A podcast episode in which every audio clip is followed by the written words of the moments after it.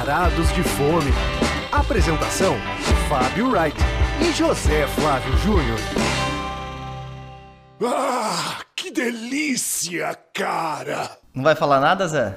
Olá,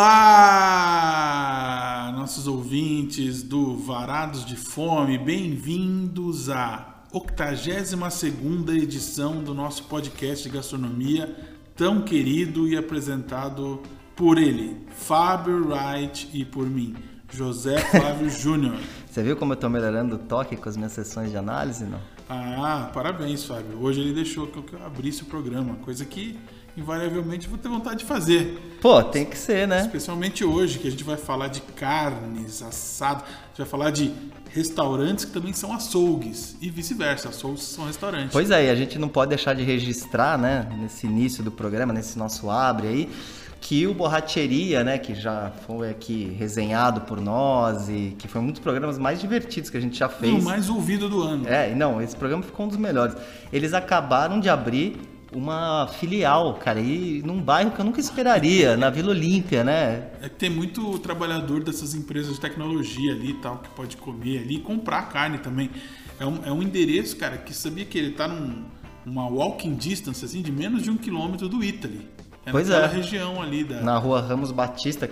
Enfim, quem ainda não está sabendo dessa notícia tal, não precisa mais ir até Pinheiros, inclusive a da Vila Olímpia, me parece que vai ser mais tranquilo, assim, do que Não, a, ele- a de ele tem Pinheiros, uma para conseguir sentar, eu tô dizendo. Não, né? e a proposta lá é ainda mais né, açougue restaurante, porque o original que a gente já falou aqui no programa, o açougue dele, Del Campo lá, a carniceria Del Campo, fica do outro lado da rua, né? Então não tá junto. Esse da Vila Olímpia, você tem que ir atravessar todo o restaurante até o açougue que fica no final, escolher lá a carne crua, ela é pesada. Pagar. Você- Exato, você paga e depois você bota pra assar e aí você paga um fee pro assador pra ele, pra ele assar pra você a É carne. né? 30 reais custava, mais ou menos. É, isso. até, até 500 gramas. Tem, um, tem uma lógica lá que no final fica o preço equivalente à da unidade original, né? Então é. E fora isso, cara, você não mencionou que ali próximo da unidade original eles abriram La Iglesia, que é uma casa de shows. É, quer dizer, casa de shows, é um espaço para shows, vamos dizer. Eu não estive lá ainda, mas eu vi pelas fotos. Fiquei curioso de, de conhecer. É, é um lugar pequeno. Eu vi o João, que é um dos sócios, né, que é do Ratos de Porão, é, consultando as pessoas pelo Instagram se eles achariam legal que toda sexta-feira de outubro, sei lá, ele tocasse um disco do Ratos de Porão na íntegra. Olha. Aí ele falou, o que, que vocês acham? Vocês acham que é fácil? Você acha que isso aí é- vai pegar mal? Vai todo mundo morrer?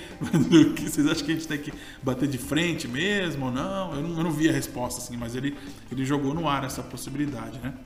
Enfim, mas hoje o assunto não é a borracheria, a gente só queria dar essa dica que é legal essa unidade da Vila Olímpia também. Então a proposta. Sim, é bacana, eu gostei também.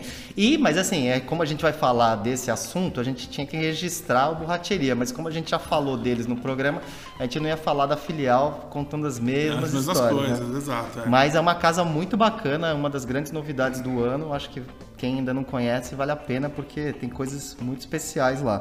Exato. Mas hoje vamos falar de dois outros lugares, um no Jardins e outro em Moema, que tem essa mesma proposta. É, junto, junta o restaurante com o açougue. Então vamos lá. Primeiro prato. Então, Zé, nosso primeiro prato de hoje é o BBB Company, que na verdade muita gente deve chamar de Barbecue Company, né? Porque é, BB. Ou se quiser ser literal, BBQ Company, né? O problema é que o Fábio já riu, porque o proprietário mesmo se refere como BBQ Company, né? É, eu assisti foi- alguns vídeos dele que ele se refere assim à casa, É, mas é que sou estranho porque Company tá em inglês, né? E aí ele fala BBQ. Então, É. por que não botou logo a companhia do barbecue? Ou, com- sei lá, aqui foi parecendo Mas companhia eu do acho pagode. Barbecue Company muito sonoro também. Eu acho que muita gente deve chamar de Barbecue Company. exato.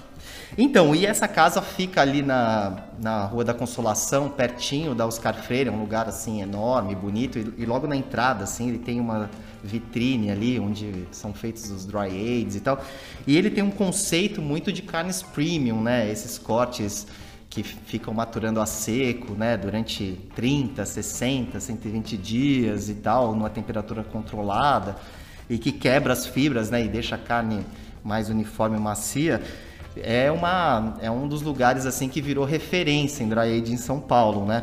E aí, é como você disse, né? A vitrine é muito vistosa, porque aí fica aquela peça com manteiga, né? Tem uma. É, na verdade, Zé, esse aí é o antio deles, que é maturado em, em manteiga. Eu tava até assistindo um vídeo assim, cara, que depois que ele quebra a manteiga em volta, ele coloca assim a manteiga numa frigideira e faz a carne junto com essa manteiga. Aproveita E aproveita ser o- a manteiga e depois a ainda com uma colher ainda ele, ele dá Rega, uma banho, é, é banhado por aquela manteiga e tal. Eu, Agora, comi, eu comi essa peça, não deles, né? Mas em outro lugar, que foi aquele na Rua dos Pinheiros que fechou, que a gente não gostou muito. Sim. Lembra? O meu, o meu dry age era feito dessa maneira, né? Com manteiga em volta. Eu só achei que, ah, quando você mencionou, eu achei que você ia contar que o mesmo cara que, né, o responsável lá pelo BBQ Company, ele trouxe o Nathan's pro Brasil. Que a é, aliás, já- a gente nem falou o nome dele, né? que é, Ale Flit, o Alexandre Flit. Pois é, mas o Nathan's a gente já abordou aqui no programa. Se você quiser saber sobre essa, esse cachorro quente de Nova York, a gente fez um programa específico de Nova York, a gente fala dele e fala de um lugar de pastrame chamado Labac, né? Então vai lá na- no histórico do Varados para você ouvir esse programa. Mas faltava a gente falar da casa, casa principal dele, que é o BBQ Company. É um lugar que visualmente já impressiona. É, sim, é super vistoso, né? A, a entrada ali, aquela vitrine toda de carnes e tal, todas embaladas. Você pode ali comprar para fazer um churrasco ou que eles já vendem a experiência completa ali, né? Você pode comprar tudo ali pro, pro churrasco. E aí, subindo uma escadinha, você tem um restaurante. Que É. que é o. que é, que é pequeno também, não é um espaço muito grande, né? E eles, na pandemia ainda, eles botaram aquelas divisórias de vidro, sabe? Pra ficar bem isolado cada unidade, né? Cada trecho né? do- das mesas, vamos dizer. E, enfim, aí quando você passa pelo corredor vendo as carnes, você já vai se inspirando. Fala, puta, acho que vou querer essa, tal, não sei o quê. E aí lá você tem um cardápio que, enfim, tá além dessas, dessas ofertas ali, porque tem, tem até sobremesa tal. Então é um restaurante mesmo, mas que tem essa. Ele é combinado, né, vamos dizer assim, com o açougue. Estou falando bastante isso porque eu não sei se todo mundo está acostumado com essa ideia. Eu nem sei se posso dizer qual seria a primeira vez que isso teve no Brasil. Isso, não- isso é uma coisa recente. Você não tinha lugares de carne que o açougue era integrado. O que eu me lembro, por exemplo, lá no NB Steak, né, tem o açougue do lado que você vai comprar tal. Mas não deve ser algo do, do- dos anos 90, assim. Deve ser É, algo mais sim, isso recente. essa é, ideia. é, sem dúvida é mais recente. Quem foi que já fez isso no passado, cara, deve ter alguém que já, que já tenha feito, né? Mas que agora virou uma certa modinha, mas É porque essa coisa do açougue boutique, dessa coisa assim bacana, é um conceito atual, não é antigo. Tem aquela fase da Fazenda Morumbi que a gente foi, que tinha lá o açougue de carnes é, junto, né? Quer dizer, num canto, vamos dizer assim. Mas essa ideia de, de, de misturar as duas coisas mesmo, né? Uma intersecção de restaurante com açougue é algo muito dos nossos tempos, cara. Você fala pro teu pai isso aí, ele vai falar, o quê? Açougue geralmente é coisa né, no bairro, no canto, que você vai lá e compra, não junto com o restaurante. É, mas eu acho que os açougues também, Zé, eles foram se sofisticando, né? Alguns, né? É, Os sim, mas com os- essa- Os raízes seguem lá. É, mas com essas raças novas, essas raças estão chegando aqui, Wagyu, Kobe e tal, não sei o quê. Até o, o Ale Fleet, ele fala em um, dos, em um dos vídeos, ele tem uns vídeos bem interessantes, dando dicas e como preparar e falando, que ele fala que hoje em dia não tem mais carne de primeira e carne de segunda. Ele fala que hoje existe boi de primeira e boi de segunda, porque no E boi de piranha também. e ba- não, porque no, num boi de uma raça muito boa e tal, bem tratado, tudo, você consegue aproveitar o animal inteiro, né? Então aquelas peças, teoricamente segunda, viram peças cobiçadas, né? É. E bom, cara, na verdade, sabe o que que eu queria citar também, Zé? Antes da gente falar das carnes e do dry age e tal, não sei o quê. Cara, sabia que eu provei umas entradinhas interessantes lá? Eles fazem, cara, um bal, né? Aquele pãozinho oriental no vapor, de pulled pork com picles de cebola Sim. roxa. Cara, que, enfim, eu achei bem gostoso, cara. E outra, e outra dica também para começar, eu diria que é o bolinho de costela defumada, que eles servem com uma geleia de pimenta, assim, para fazer um contraste doce salgado e tal, que eu achei bem gostoso. E eles têm até steak tartar lá, tem hambúrgueres É, também. não, você sabe que eu fui com uns amigos. Estrogonofe. Mas sabe que eu fui com uns amigos lá e a gente pediu pastrame de entrada, cara. A gente, a gente achou que aquele pastrame defumado deles, assim, que vem em umas peças grandes, assim, ia ser uma boa coisa para dividir. E foi uma excelente escolha, assim, tava divino, cara. Eu recomendo É, em breve a gente deve fazer um programa sobre pastrame, aí estamos conversando sobre isso, mas o de lá é um destaque da cidade, cara. Eu recomendo muito. O Fábio, inclusive, Então, queria... eu queria. Pô, você, você comentou, foi lá com seus amigos, pô, você precisa provar e tal. Aí, cara, eu tentei essa semana antes da gente gravar e tal, mas eles falaram que tava em falta, que só ia ter lá pra dois, três dias na frente. Aí eu falei, bom, vou ter que É. fazer o programa sem Um experimentar. dia mas eu vou lá e tem que você- experimentar. é, você vai ver como que ele é gostoso. É, me lembrou, sabe o que, que me remeteu à apresentação dele? Tinha uma época que o Beninova que tinha um dining, que aí você pedia um bacon, é, um, um bacon que era inteiro, assim, que era um pedaço de carne grossa, assim, defumada, e que era feito na casa mesmo. Acho que era no- aquele Diner 210. isso, né? é, exato. E aí, a e aí você comia como entrada, assim, sabe, os pedaços. E a apresentação me remeteu a isso, assim, mas óbvio que o sabor do pastrame é muito singular, não tem nada a ver com bacon, que é, que é de porco, né? Mas é, recomendo pra Mas enfim, for- é, uma, é, uma, é imperdível o pastrame, né? perdível, perdível. É, inclusive ele foi um dos primeiros caras aí a fazer pastrame em São Paulo, muito antes dessa modinha que tá atualmente. É, você me mandou um vídeo dele de oito anos atrás, É, pois né, é. falando de pastrame e tal. Agora, eu acho que a gente tem que falar também que é um lugar de preços assim elevados, né? Por exemplo, uma fraldinha de 300 gramas eles cobram 140 reais. Tudo bem que vem dois acompanhamentos, comem. Mas o problema, Fábio, é que Duas a, carne, também. a carne subiu muito de preço esse ano. É, e ele Então, trabalha com carnes premium também. Então, mas assim, acho que vale a pena a gente dar esse toque. Eu acho que hoje em dia todo mundo que sai para comer carne já vai com uma ideia que vai torrar um dinheiro, porque infelizmente o preço subiu muito. E aí, mas pelo menos é isso. Às vezes você pede uma combinação assim, e aí você, pelos legumes e tudo mais, dependendo da divisão que você fizer, eu vou te dar um exemplo. Essa vez que eu fui em três pessoas, a gente pediu uma entrada farta e, um, uma carne mais cara do cardápio lá, de. é, de tamanho, né? De, e cada um gastou 140 reais, cara. Com sobremesa, com cerveja e tal. Então não, não gastamos muito. Depende de como você divide É, eu acho que é um isso. lugar que quanto mais gente for, menos Melhor você, você gasta. é. Exato, exato. Então essa carne que eu tô falando aqui, que é, eu falei que é a mais cara, eu nem tenho certeza, mas é como a porção é grande, ela um valor é, é um pouco elevado, que é a costela bovina.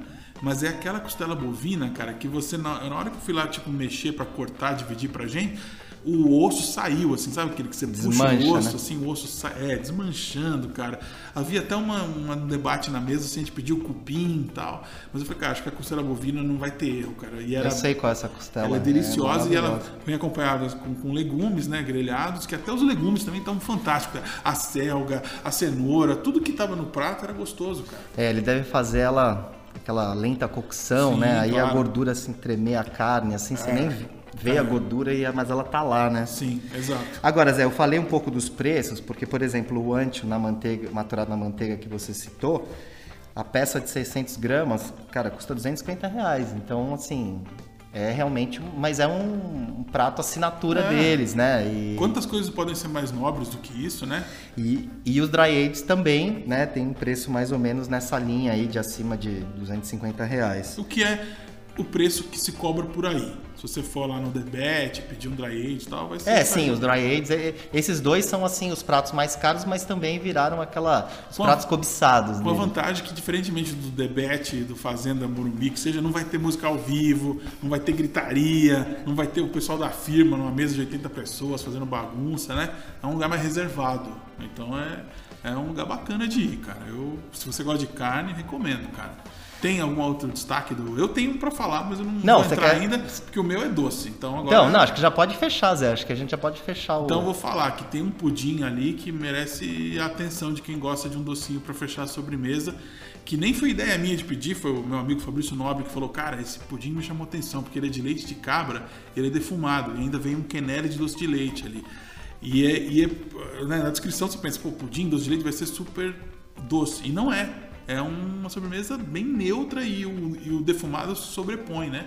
Então é um doce diferente que eu recomendo. Se a pessoa tiver ainda com espaço no estômago para mais botar um docinho, é, o de lá é bem gostoso. Pois é, eu acho que a gente fez aqui, cara, dicas assim, precisas ali do que pedir na entrada, Só principal e sobremesa. que uma coisa que eu não sabia, que eu não, não me atinei, você pode pedir delivery pra- na casa num desses. Sim, eles estão no iFood e no Rap. É, vale a pena. Inclusive ontem, quer dizer, para quem tá ouvindo o programa, já não é ontem, né? eu tentei, nessa tentativa que eu fiz, foi, foi dessa forma, entendeu? Eu ia pedir, eu não ia até lá. Tá. E, enfim. Mas só para registrar que quem não estiver ainda indo frequentando o restaurante tem essa opção também. Exato. E agora vamos falar de um outro açougue restaurante também, uma proposta semelhante que também Mais despojada. leva- mais despojada e que leva o nosso selo de aprovação. Segundo prato. Então, Zé, nosso segundo prato, na verdade, é uma descoberta sua, né? Tenho que registrar. O Mercado La Barra, em Moema, que o Zé é o, é o Moema é o quintal da- Andarilho, eu é sou o andarilho de Moema. É. Inclusive, quando eu andei e notei esse local, eu, ele era apenas um açougue. Ele ainda não era um açougue restaurante. Aí eu fui lá, acho que eu comprei algumas coisas e tal. E aí, anos depois, anos depois não, vai, meses depois, talvez um ano depois, eu vi um amigo meu, o Leonardo Dias, no seu Instagram, ele se chama Blogueiro Fatness. Ele assando umas mocherras lá, o timo, né, do boi. E aí eu falei, ô cara, onde você comprou essas mocherras aí? Estavam tão bonitas, né? Ele fazendo e tal. Aí ele falou assim, comprei no seu bairro. Tava aí no Mercado La Barra, comprei. Olha, mocherras, né? E aí por quê? O La Barra tem essa ideia de ser uruguaio, né? Então eles têm cortes lá que não são tão populares aqui. Inclusive o que me chamou a atenção é que a primeira vez que eu vi as mocherras lá, o timo, né? Sendo vendido no, no La Barra, ele era da Swift. Aí eu falei, pô, mas quando eu vou aqui na Swift não tem, nunca vi. Aí eu entrei até no site da Swift, sabe, swift.com.br pra procurar e não existe mocheiras. Aí eu perguntei pro cara, ele falou, não, é que eles só fazem para exportação as mocheiras, eles mandam pro Uruguai, pra Argentina e aí a gente pega um, um pouquinho pra gente, porque então, você vê, uma coisa direto pro Então, revendedor. e aí o que foi interessante foi exatamente isso, né? Porque o que era para ser só um açougue de carnes especiais, de repente virou, né, um, um lugar ali com um astral meio de bar, restaurante e tal, né, com essa coisa meio que parece um churrasco ao ar livre ali naquela É. calçada e ficou super interessante. Inclusive, Zé, eu acho que tem que dizer isso assim, porque de quarta a sexta você vai até a gôndola lá refrigerada, escolhe a carne e eles assam para você. Mas o ideal, né, para quem estiver nos ouvindo, esse lugar realmente é um lugar que me surpreendeu. Achei um lugar muito bacana. É ir nas- ou, ou sábado à tarde ou domingo à tarde. Porque o que, que eles fazem? Nessa varanda, eles montam uma churrasqueira e fazem ali tudo, né? Então fica um astral ali muito bacana, assim, né? Ao ar livre. ao ar livre, né? Nessa época que é melhor estar em lugares ao ar livre, ao ar livre, mas o mais interessante é isso, né? Que você vê ali, parece um, um churrasco ali meio que- quintal. no quintal, exatamente. Então fica um clima bacana. É. E com a vantagem que alguns itens, né, umas entradinhas, você pode pedir individualmente, né? Então, uma linguiça ali, o cara vende o gomo da linguiça 9 reais. Então é uma coisa atípica, né? Não precisa Pois é. pegar uma porção zona de 30 conto, né? Então, É, e, e foi curioso, por exemplo, eu pedi, por exemplo, um espetinho de coração de frango, sabe? Também era um preço Muito bem em conta. é. Aí um espetinho com mussarelinhas, assim, feitas na grelha também, num barato, assim. Sim. Então, assim, aí já é um outro, diferentemente né, do primeiro prato nosso de hoje, é um lugar que se você for sozinho ou em dois, assim, você se vira bem, cada um come o que quer e tal. Mas é, sabe uma coisa que eu queria também registrar? É que você falou de Uruguai, Argentina. Na verdade, cara, sabia, eu estava pesquisando do Mercado La Barra e os sócios eles são um, um dos sócios é o mesmo grupo é o- um grupo chamado La Trégua que eles são sócios da El Tranvia que é é aquela o tranvia, exato. que é uma churrascaria das antigas aqui de São Paulo lá na Conselheiro Brotero em Santa Cecília que inclusive eles têm uma filial muito bonita ali na Leopoldo Couto de Magalhães Júnior no Itaim uma casa assim grande e tal e eles têm filiais também em Sorocaba Campinas é um grupo assim É. grande e aí eles entraram em sociedade junto com dois argentinos, que até no dia da visita eu vi que um tava lá vendo se o Messi ia estrear no PSG ou não, lá na TV. E, e fizeram esse lugar assim com essa pegada bem mais informal do que o El Tranvia, né? Que, Sim. que tem essa pegada uruguaia, inclusive também eles têm um lugar em Alphaville, que também tem um certo nome lá em Alphaville, que é uma churrascaria chamada El Uruguayo, El Uruguacho. Ah, é? Não sabia, É, não. Eles têm essa em Alphaville também. E aí Enfim, eles têm, aí tem umas, as cervejas uruguaias que não poderia faltar, né? Sim. A Patrícia, que é super clássica. Agora tá chegando mais a Patrícia lá, sabia? Eles têm Ah. algumas artesanais lá interessantes, tem, um- tem um, poucas e boas, assim. Entendi. E, e, e essas, essas cervejas uruguaias é, valem a pena, porque é aquela garrafona de quase um litro, assim, então custa um pouco mais caro, mas enfim, para dividir, assim, vale a pena. Sabe o que que eu fiquei com vontade de fazer, que eu deveria ter aproveitado? Como tem esse clima despojado e é o próprio assador que vai trazer a carne na tua mesa, eu, eu senti que eu poderia ter chegado no assador e falado, ó, faz o meu assado de tira com mais sal, ou dá uma passada a mais. Eu senti que eu poderia eu ter levantado e falar com o cara, porque é convidativo, né? É um lugar que você não Sim. sente intimidado. Você pode chegar lá, eu deveria ter feito isso, porque depois eu comendo ali meu assado de tira, eu falei, pô, podia, pra mim eu teria mexido aqui nessa, botado um salzinho a mais, tal, um tempero extra, né? E eu bobiei de não ter E as falar. mocherras? As mocheiras deliciosas. Eu gostei assim. também das O único problema é que a gente está com um padrão muito alto, que a gente, é, nessa última ida nossa no Burateria, que a gente mencionou na, na introdução aí lá na Vila Olímpia, é, lá eles fazem a mocheira à perfeição. É, é- Tem um assador venezuelano lá que nos explicou que ele corta em filetes mais finos do que o normal, então ela fica perfeita, né? Aí a, a do nosso mercado La Barra, ela é mais rústica, aquela mocheira mais, mais gordinha. Eu não sei se todo mundo tá Mas tava muito macia também, cara. Sim, sim. E eu não sei se todo mundo vem com limãozinho ali, né, siciliano e tal, mas eu não sei, a gente tá falando assim, eu até falei timo, mas eu não sei se todo mundo tá ouvindo a gente e sabe do que, do que se trata. Certamente Se não, Zé. Então eu só vou dar mais uma explicada, tá? Essa é uma glândula, né, que ela tá assim, próxima ali da da, da garganta do, do boi ali, né? Ou também em volta do coração. E Pô, primeira- falando assim, Zé, ninguém vai querer comer, mas. mas né, a verdade é essa. A- Assim, quando me explicaram isso, foi num restaurante favorito do Maradona, lá em Buenos Aires, eu fiquei com uma cara de interrogação. Aí o cara falou assim, equisito, equisito. Sabe? Eu falei, cara, então vou nessa, vai. Equisito, então é delicioso, vou experimentar. E desde a primeira garfada que eu Deve dei. ter uns uma- brasileiros quando que ele fala isso, que ele fala, ih, é não é esquisito. não, exato. Sorte que eu estava com o meu amigo Guilherme Hungria nesse restaurante lá em Buenos Aires, ele, e ele também sabia o que era esquisito, então não ficou aquela esquisito.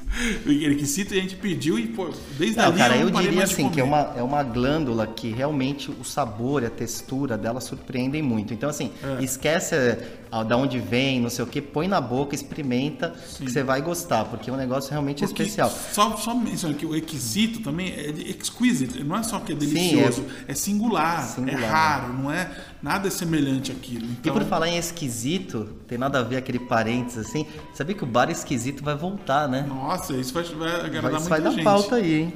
E ali é um equisito que todo mundo chamava de esquisito mesmo, né? com uma, uma exclamação, né? Equisito com uma exclamação, né? Eu me lembro. E Zé, e sabe outra coisa que eles têm no mercado La Barra que eu acho que vale a pena também, cara? Eles fazem um brisket lá, né? Enfim, o peito bovino em, ba- em baixa temperatura ali, cozido por horas. E eles têm uma versão, cara, que eu nunca tinha visto, assim. Eles fazem um, um couvert brisket, assim. Então Com, vem com vinagrete por com cima. vinagrete por cima, pra você comer com um pãozinho e tal. Aquilo ali é uma coisa diferente. E realmente, assim, acho que funciona pra quem quer comer aquilo como prato principal. Ele funciona bem como entrada. E eles têm as, as empanadas também, né? Que elas têm até um aspecto assim de frita, né? Até perguntei duas vezes assim, mas tenho certeza, porque parece frita, né? É, visualmente elas parecem. né? Mas assim, não é um destaque do lugar, estão ali acho que mais pra cumprir tabela e É, tal. tem que ter, é. E, a- e tem a farofa de ovo também, né? Com bastante ovo. uma Pois é, cara, que- e a farofa de ovo? Porque é engraçado, os nossos ouvintes de São Paulo e Rio aqui podem ter. Isso é uma grande polêmica, né? A farofa do Rio é praticamente ovo lambuzado com farinha, né? E aqui em São Paulo não se põe muito ovo na farofa. E eles fazem uma farofa lá com bastante ovo, então eu gostei bastante daquela É. farofa. Aliás, em alguns lugares, como, sei lá, fogo de chão, tal, não sei o que, você, você tem, pode pedir a farofa, é farofa com ovo, que aí eles dão uma caprichada e botam um ovo, né? Realmente São Mas, Paulo. cara, pra mim, farofa igual lá no Rio de Janeiro não tem, cara. É, eles são bons de negócio- farofa, dou o braço a torcer. E, e é engraçado que o, nosso arroz birubiru, né? Lá eles têm um nome engraçado, chama arroz maluco. Engraçado. Engraçado pra você que é paulista. Pois é, claro. Bem, Eles devem achar o birubiru engraçado não também, é? né? Que birubiru? O birubiru lá do Lero Lero, lá do, do Corinthians, né? Que o cara. Sabia que tem a ver? Sabia que é a origem? A Sim, origem tem a do ver. birubiru é essa, porque. Inclusive no restaurante de carnes, né? Que ele ia e pedia esse arroz e aí botaram o nome de birubiru. É, E ficou, né? Hoje em dia tem cardápios da cidade inteira. Exato. E, e a gente já falamos de tudo que tinha pra falar sobre o La Barra, né? Acho que a gente já pode ir pro, pros Pros finalmente. finalmente. Você acha que sim, Zé? Então vamos lá. Hora da sobremesa. Então, Zé, hoje eu vou trazer uma dica aqui de literatura. Olha, diferente, hein? Fa- Indicamos poucos livros, né? Pois é. Não, que o Marçal Aquino, né? nascido em Amparo, escritor, jornalista e tal.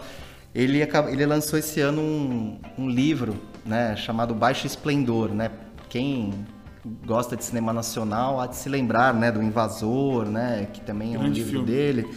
E, e, também eu receberia as piores notícias de seus tristes lábios, né? Esse livro também, dele também. que, bom. cara, é um livro ótimo. É. Embora Adaptação para o cinema Adaptação você gosta? Eu não, eu não sei. Eu acho que o livro é meio não, é clichê falar. Comparar mas o livro com o Invasor, é muito... que é muito marcante, né? Marco Sim. Rica, Sabotagem, Paulo Miklos.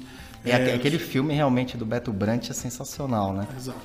Mas enfim, e aí é uma trama que se passa na época da ditadura militar. Uma... E, enfim, é um agente da polícia, como eu estava falando, chamado Miguel, que ele se infiltra ali numa quadrilha de assaltantes e tal, e se passa né, por um, por um assaltante também e tal. Mas é bem aquele universo dele, aquela escrita bem ágil e aqueles personagens marginais, aquelas, aqueles amor, amores tórridos, sabe? Bem, tem um pouco de, dos livros dele ali, mas para quem gosta do estilo do Marçal Aquino, eu acho que é uma dica que vale muito a pena. E para quem não conhece, é um cara que eu acho que se destaca aí entre esses. Geralmente uns romances assim, mais policialescos, né? Com envolve tramas com polícia, investigação ou com ou essa coisa tórrida que você falou também, né? Relação homem-mulher, né? Muito carnal, assim. É, isso, isso tem muito nos livros dele, né? O cara vai se apaixonar loucamente. Mas esse Baixo Esplendor é a obra mais recente dele. Não, ele lançou esse ano. É deste ano mesmo? É deste ano mesmo. É, pra mim passou batido, cara. Não fiquei sabendo. Não, mas é, eu acho que você vai se interessar pelo livro, cara. Foi, sim, sim. Não foi tão, tão falado e tal. E, cara, como todos os livros dele, ele já, já parece que pensa em fazer o livro, que alguém vai fazer uma É, já tem aquela cabeça cinematográfica, assim, que alguém vai transformar ah, no roteiro. Que é a hora que o cara ganha um dinheirinho a mais também. Que ele sim. vende a obra, depois vende a adaptação, aí vem um dinheirinho a mais. E quem, tá, quem está nos ouvindo e não assistiu O Invasor, cara, realmente é um filme, assim, Pra ah, cultuar, claro. para cultuar, é, claro. que vale muito não, a pena. E você sabe que ó, você está falando que a gente não fala muito de livros, né? Mas a dica cultural do programa anterior, do 81, era um escritor, né? O Eduardo Bueno, que eu falei da incursão dele nos podcasts, mas o Eduardo Bueno, ele sim, ele, ele é um escritor, inclusive, um, uma, um detalhe. As pessoas não vão ficar vendo lá três horas e meia de flow, mas tem um momento do flow que eles botam ele na parede e falam assim: tá, quanto você cobra para fazer um livro? Qual é o teu valor? Eu nunca tinha visto o escritor do porte dele, que consegue vender muito livro, falando assim claramente quanto ele pede. assim. Ele falou: é, varia. Ficou sempre, sabe, falando: não, depende do projeto, já ganhei tanto, já ganhei tanto, mas tá, se o cara me convidar agora, eu peço 150 mil reais. Falei: olha, 150 mil reais, esse é o valor de um escritor classe A assim do Brasil que ele pede para fazer um projeto assim, ó, que enfim, um livro encomendado. É, o valor que ele pensa é esse, 150 mil reais. E nisso acho que o pessoal do Flow ficou pensando, porra, isso aqui a gente ganha por dia aqui fazendo essa, essa besteira nossa, a gente só fala um monte de asneira, porque os caras estão muito grandes, né? Comprar uma mansão agora. Teremos música hoje, Zé? Teremos música hoje, porque foi anunciado o Notfest, que é um festival do Slipknot. Quer dizer, ele foi adiado acho que umas três vezes durante a pandemia. E agora eles deram a data que é tipo em dezembro do ano que vem. Olha isso, cara. E já tá vendendo ingresso a 750 pau, assim. Enfim, um monte de banda de rock horrível, assim. Só que no meio, na escalação, tem o Mr. Bungle, cara, que é uma banda muito cultuada, porque era o grupo de, de colégio do Mike Patton, do Fade No More. Quando ele foi convidado a entrar no Fade No More em 89 ele falou: tá, eu entro, mas eu quero continuar com o Mr. Bungle, que é uma banda muito louca, crossover, de mistura vários estilos, é super engraçada. É nessa época ali, no começo dos anos 90, eles entravam no palco imitando o Chili Peppers, tirando sarro do Chili Peppers. Então, o Chili Peppers, inclusive, ficava, eles ficavam magoados, assim, que tinha essa banda que zombava deles na época. Então, eles eram. Enfim, sempre foram loucos, malucos. O primeiro álbum, que eu escolhi uma música do primeiro álbum para tocar aqui, é um evento, assim, é um clássico do underground, vamos dizer assim. Depois eles lançaram mais dois discos e no ano passado eles se reuniram para regravar a demo deles, que é pré-primeiro álbum, uma coisa maluca, que deve ser esse show que vai vir para o Brasil. Essa formação do Mike Patton, tem mais um integrante original, tem o guitarrista do Anthrax e o baterista acho que é o Dave Lombardo. Do, que foi conhecido pelo Slayer e tal. Mas essa música que eu escolhi aqui chama-se My Ass Is On Fire meu cu está pegando fogo e que vai para todo mundo que sofreu de hemorroida nos últimos dias aí. Depois eu te conto uma história que você não vai acreditar. E, enfim, é, tomem cuidado, quem come muita carne também tem dificuldade de evacuar, às vezes ataca também, né? Não é só pimenta que. que ah, Zé, isso é, é papo verdade. essa. Papo furado? Depois, de, fora do ar, eu vou te contar. Mas enfim, Maes on Fire é uma música muito longa, muito maluca, com vários climas, que você só vai ouvir um trechinho aqui. Quer ouvir inteira? Vai na playlist do Varazzo. E quer ir no Spotify. show é só daqui um ano e É só- e vai ter que enfrentar um monte de banda ruim até ver o Mike Patton lá com o seu projeto adolescente, Rede Vivo, que eu sei de gente que tá se descabelando já por causa desse show, que vai querer ir no Chile assistir. Um deles, que é um dos maiores fãs do Mr. Bungle do Brasil, é o Diego Medina, que faz a abertura do nosso programa aqui, a voz dele que vocês ouvem aí. Ele é fanático pelo Bungle, ele já tá pensando o que, que ele vai fazer, se ele vai ver no Chile. Mas aqui você ouve só um trechinho pra gente se despedir e nos vemos no 83 semana que vem. É isso Valeu? aí. Até a próxima. Um abraço.